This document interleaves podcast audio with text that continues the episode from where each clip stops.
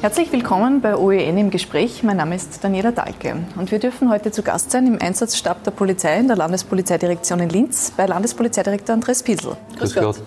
Vielen Dank für die Einladung. Wir haben ja seit Montag äh, Ausgangsbeschränkungen in Österreich, wie wir sie in Friedenszeiten bis dato nicht erlebt haben. Kontrollieren soll die die Polizei. Herr Piesel, wie geht es Ihnen im Moment? Die Polizei kommt da doch deutlich mehr dran als sonst.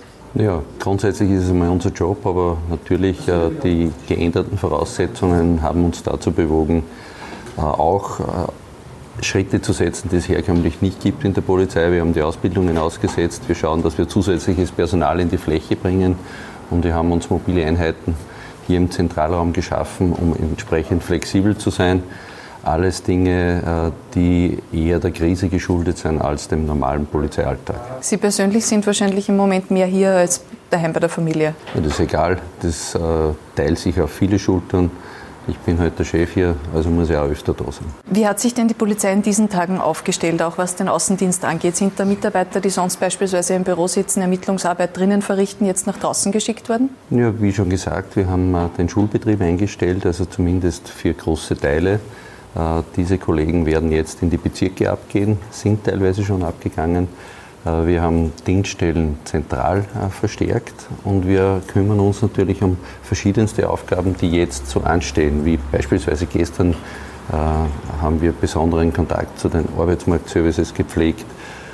Wir schauen uns auch ähm, um, um die Krankenhäuser. Wir sind in engen Kontakt mit dem SKGM-Stab im Land, also mit dem Krisenstab und dort werden die Maßnahmen besprochen, wo man uns als Unterstützung braucht und dort sind wir dann auch da. Was sind so Arbeiten, die Sie dann verrichten? Also wann wird die Polizei im Moment angefordert? Naja, seit gestern sind doch einige äh, gesetzliche Bestimmungen und Verordnungen in Kraft.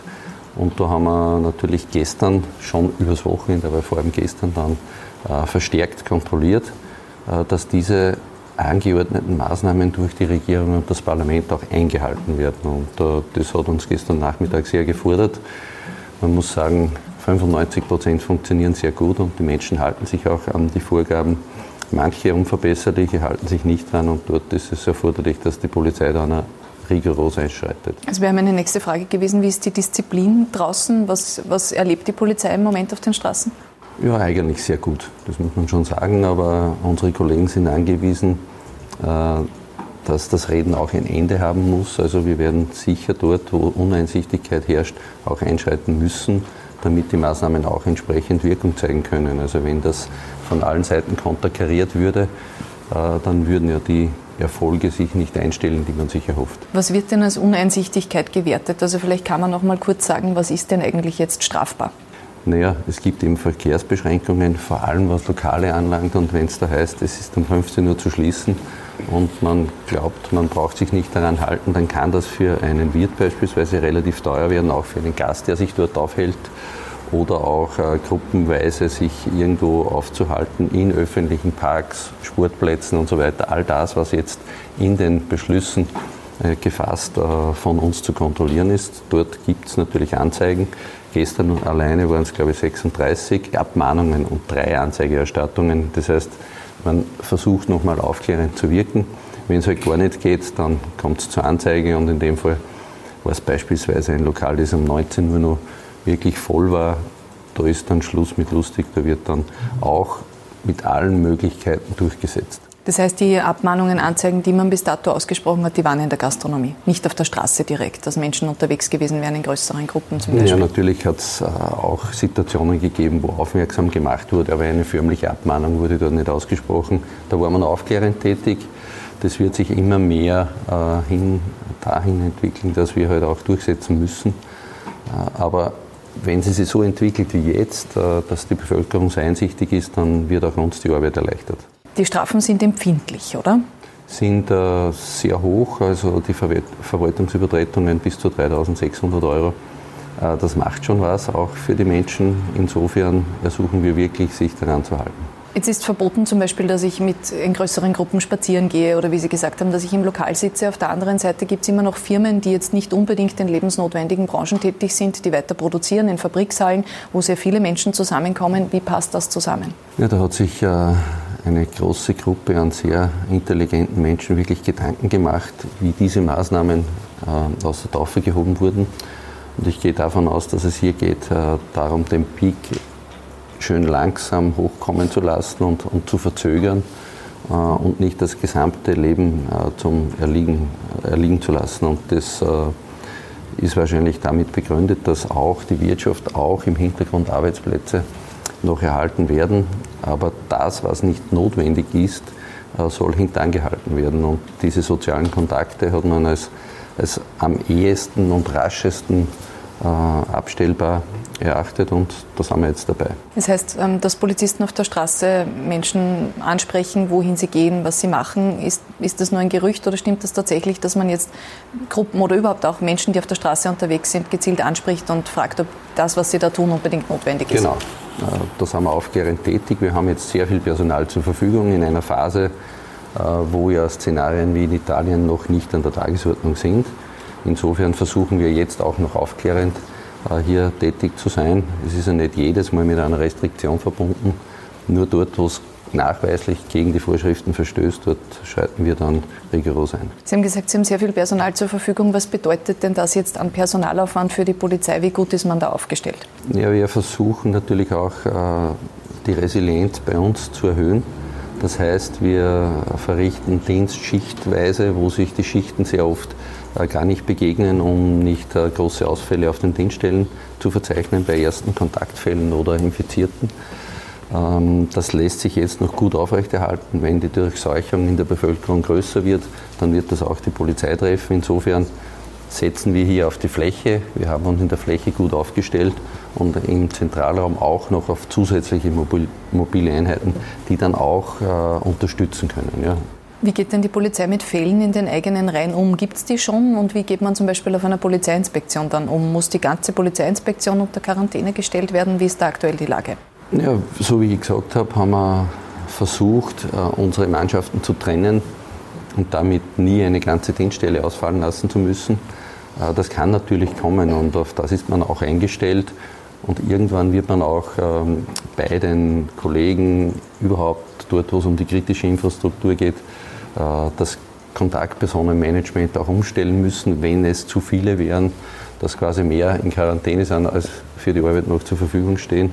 Aber noch dabei geht es ganz gut und äh, ich hoffe, dass wir das möglichst lange aufrechterhalten können. Das heißt, wir haben uns jetzt gesplittet, haben jetzt versucht, auch noch ein paar Reserven zu schaffen, um bei Ausfällen dann immer wieder ersetzen zu können und sich doch nicht ständig äh, quasi auf der Dienststelle über den Weg zu laufen ist ein schwieriges Management, aber unsere Führungskräfte wissen Bescheid. Die normale Arbeit der Polizei geht ja trotzdem unverändert weiter. Es wird trotzdem auch Diebstähle und so weiter geben. Wie geht man denn auf den Polizeiinspektionen jetzt auch zum Beispiel mit Einvernahmen um und so weiter? Dürfen da noch Menschen in die Polizeiinspektion?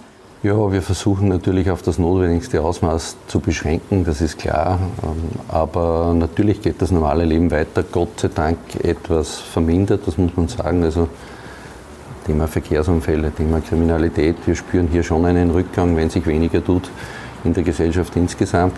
Das erleichtert uns die herkömmliche Arbeit, äh, aber das Notwendigste muss gemacht werden und es gibt auch Schutzausrüstung, wenn das zu tun ist. Man hört in letzter Zeit, dass es vorkommt, dass beispielsweise die Polizei um 2 Uhr früh anläutet, um einem mitzuteilen, man steht jetzt unter häuslicher Quarantäne, weil es einen Verdachtsfall im Umfeld gibt. Ist das so, dass da die Polizei vorbeikommt und einen sozusagen in die häusliche Isolation schickt? Also wenn wir im Auftrag der Sanitätsbehörden tätig sind, äh, dann kann das natürlich der Fall sein, wenn Messergebnisse am Abend einlangen, äh, weil wir hier in Assistenz tätig werden. Das heißt, es ist keine polizeiliche Idee, jemanden unter Quarantäne zu stellen, sondern immer auf Basis der Gesundheitsbehörden. Wie oft kommen da im Moment Anforderungen an die Polizei? Naja, es stehen in Oberösterreich schon mehr als 2000 Leute unter Quarantäne und viele Zustellungen erfolgen auch durch die Polizei. Wir versuchen hier auch die Gesundheitsbehörden zu entlasten. Wer nicht unter häuslicher Quarantäne steht, hat es im Moment nur mit Ausgangsbeschränkungen zu tun. Gehen Sie davon aus, dass eine Ausgangssperre kommt? Ist momentan nicht angedacht. Wir denken hier quasi von Woche zu Woche, aber auch von Tag zu Tag. Ähm, aber bis Ende der Woche, denke ich mal, bleibt das Regime so bestehen, wie es jetzt ist. Und irgendwann wird dann ein Strich gezogen und geschaut, wie diese Maßnahmen auch wirken, ob sie den gewünschten Erfolg erzielen. Und dann wird äh, von den maßgeblichen Stellen äh, bis hin zum Parlament wird wieder entschieden, wie wir weiter vorgehen. Es wird natürlich wahrscheinlich auch maßgeblich an der Disziplin der Menschen bei der Ausgangsbeschränkung äh, davon abhängen. Was sagen Sie denn denen, die es nach wie vor nicht ernst nehmen?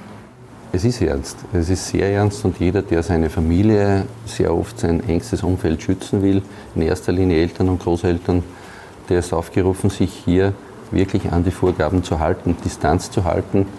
Ähm, es wird in Österreich Tote geben, es gibt schon Tote und es wird noch viele mehr geben.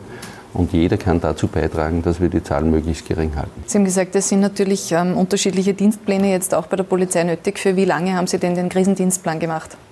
Also ähm, die erste Phase geht immer mit den Maßnahmen, die die Regierung beschließt, einher. Jetzt sind wir mal bis Ende März gerüstet. Wir haben uns aber auf eine längere Zeit eingestellt und äh, besonders auf die Resilienz hier geachtet. Das heißt, die Durchhaltefähigkeit, denke ich, ist ganz gut gegeben. Wir haben ja noch ähm, den polizeilichen Assistenzeinsatz möglicherweise des Bundesheeres bevorstehend. Auch hier gibt es dann noch Reserven, die uns unterstützen können, wenn es um Objektschutzmaßnahmen gibt. Beispielsweise, also hier gibt es noch einmal eine Möglichkeit, auf Kräfte zurückzugreifen. Wir sind hier in der Einsatzzentrale zu Gast. Was passiert denn hier jetzt jeden Tag? Ja, hier laufen alle Fäden zusammen, alle Informationen. Hier werden auch die Kontakte gepflegt in die anderen Stäbe.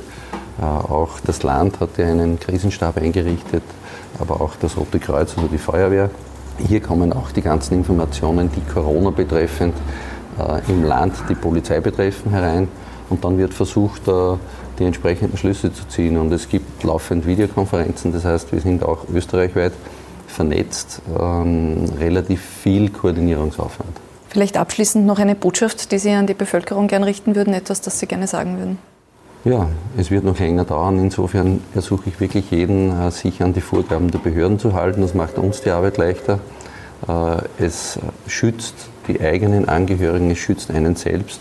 Bitte halten Sie sich an die Vorgaben die wurden nicht aus Jux und Tollerei erfunden. Das ist eine sehr, sehr ernste Lage.